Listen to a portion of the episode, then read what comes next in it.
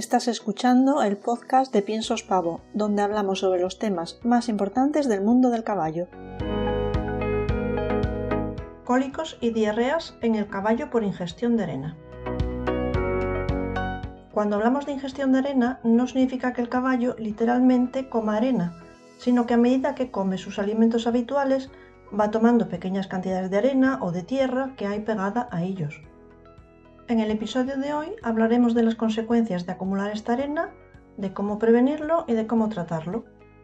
Comenzamos hablando sobre los caballos que están más predispuestos, que son los caballos que están en campos sobrepastoreados y los caballos que comen directamente del suelo. Los campos sobrepastoreados tienen hierba muy baja, lo que hace que el caballo se acerque mucho a la tierra cuando corta la hierba. Cuanto más cerca de la tierra, más posibilidad de ingestión. Además, al comer tan cerca de las raíces pueden arrancar la planta y aunque la sacuden, las raíces siempre llevan pequeñas cantidades de tierra o de arena. Si a esto sumamos que la zona donde se echa de comer el pienso el heno o cualquier forraje suele ser siempre la misma, lo que pasa es que la tierra cada vez está más pisoteada, se, mueve, se muere la hierba y se queda la tierra al aire libre. Por lo tanto, el caballo está comiendo directamente sobre arena o sobre tierra. Y esto es parecido a lo que pasa en un caballo que está en un paddock, sea de tierra o sea de arena. ¿Y cómo se produce esta retención de la arena? El caballo cuando come detecta fácilmente pequeños elementos como piedras, como hierbas que no le gustan, y lo que hace es expulsarlos, no los traga, pero es incapaz de seleccionar partículas tan pequeñas como la arena o partículas finas de, de tierra. Lo que ocurre es que la densidad de estas partículas, que es muy alta, hace que se acumulen en la parte baja del colon, que además el colon está muy saculado y es muy complicado para esta arena tan densa y que tiende a ir hacia abajo, saltar estas saculaciones e ir avanzando a, lo largo del, del trayecto del digestivo y ser eliminado por las heces. Por eso, con el paso de los días y aunque sea poca cantidad diaria de arena la que ingieren, el resultado final es que se acumula en gran cantidad. Pasamos ahora a ver los síntomas de la retención de arena. La arena es mala no solo por la posibilidad de cólico por impactación, sino en el día a día por su efecto irritante de la mucosa digestiva, con la consiguiente mala digestión, mala absorción del alimento en el tracto digestivo, esto deriva en pequeños cólicos, en diarreas y en adelgazamiento. Y esto solo por el efecto irritante. La irritación constante destruye las células de la superficie de la luz intestinal, lo que disminuye la absorción de nutrientes y de agua. Esto deriva en heces acuosas de modo intermitente, de modo que algunos días el caballo presenta heces sueltas y otros las heces están bien. La falta de absorción repercute en que el alimento no se aprovecha del modo habitual y el caballo adelgaza. Hasta aquí los síntomas, digamos, leves, diarreas y pequeños cólicos que aparecen y desaparecen y adelgazamiento pero la retención de arena supone un gran riesgo, ya que puede producir cólicos por impactación muy peligrosos. Los cólicos por impactación son muy fuertes y el caballo cocea, patea y se revuelca. En definitiva, los síntomas característicos del dolor cólico. ¿Cómo se produce esto? Llega un momento en el que el acúmulo de arena es tal que el intestino ya no se mueve.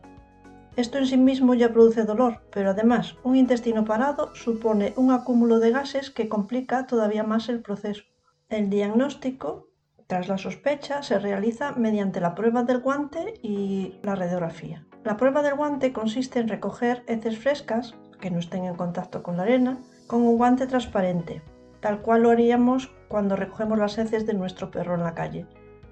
Se cogen las heces, se le da la vuelta al guante, las heces quedan dentro y además se añade agua, de manera que mezclamos las heces y el agua hasta tener una papilla bastante suelta. El guante se cuelga de modo que los dedos queden hacia abajo y se espera al menos 30 minutos. Ese es el tiempo suficiente para que si existe arena, ésta se decante a la parte de abajo del guante debido a la alta densidad de la arena que ya comentábamos antes. Si hay arena en la parte baja del guante, la podemos ver y la podemos palpar. Cuando vemos arena decantada en la parte baja, es obvio que sí tiene arena en el intestino, pero que no la veamos no significa que no haya. Hay muchas circunstancias que influyen en que, justo en la muestra que elegimos, hay arena. lo cual es natural. Si el caballo pudiese eliminar arena de continuo, no la tendría retenida. Para mejorar la detección de arena se recomienda entonces repetir la prueba tres o cuatro días continuos, tres o cuatro días diferentes, hasta que detectamos que haya arena. Si seguimos sospechando que el caballo tiene arena, aunque la prueba dé negativa, lo que hacemos es hacer una radiografía. La radiografía abdominal de la zona del colon ventral es la prueba más fiable para determinar si el caballo tiene o no arena retenida. El tratamiento será muy diferente dependiendo de si se trata de una impactación o si todavía los síntomas son suaves. En el caso de impactación, el caballo tendrá cólico y será lo que nos alarme. Se debe de llamar al veterinario inmediatamente y será el que diagnostique el origen del cólico y el que prescriba el tratamiento acorde, incluso quirúrgico.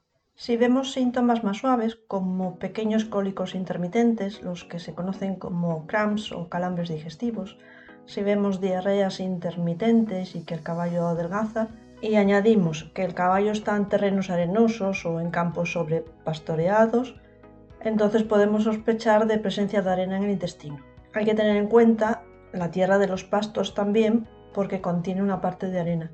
En este caso, de síntomas leves o porque simplemente sospechamos del proceso, debemos hacer dos cosas. La primera, eliminar la fuente de arena de inmediato, para no prolongar ni empeorar el problema. ¿Cómo se hace? Primero, evitar el sobrepastoreo, usando la rotación de parcelas y administrando forraje extra para que el caballo no tenga que apurar la hierba tanto. También debemos utilizar comederos para el pienso, de modo que el comedero aísla la comida de la arena y de la tierra.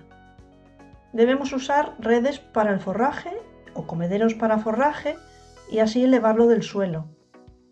También debemos utilizar láminas de goma debajo de esta zona donde administramos el forraje, de modo que el que caiga al suelo quede aislado de la arena y de la tierra. Si lo primero era eliminar la fuente de arena, lo segundo es favorecer la eliminación natural de la arena ya ingerida. Para ello vamos a usar heno en grandes cantidades, de al menos el 2,5% del peso corporal del caballo.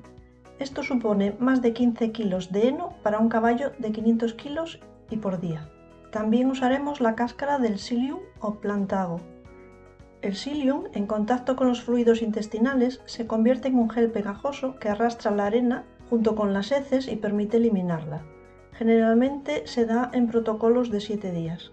Un tercer punto es favorecer una microbiota saludable, usando prebióticos como la pulpa de remolacha, pulpa de manzana, levadura de cerveza y otros. Esto se hace para devolver a la normalidad lo antes posible esa flora y esa mucosa tan alterada por los efectos irritantes de la arena. En pavo tenemos pavo Sun Clear, que además de psyllium contiene prebióticos para favorecer esa flora intestinal buena y por tanto una recuperación más rápida. Y esto es todo por hoy. Nos vemos en el próximo episodio. Si te ha gustado este podcast, te invitamos a suscribirte y también a visitar el blog de Pavo, así como el resto de nuestras redes sociales, Instagram, Facebook y YouTube. En todas ellas nos encontrarás como Piensos Pavo.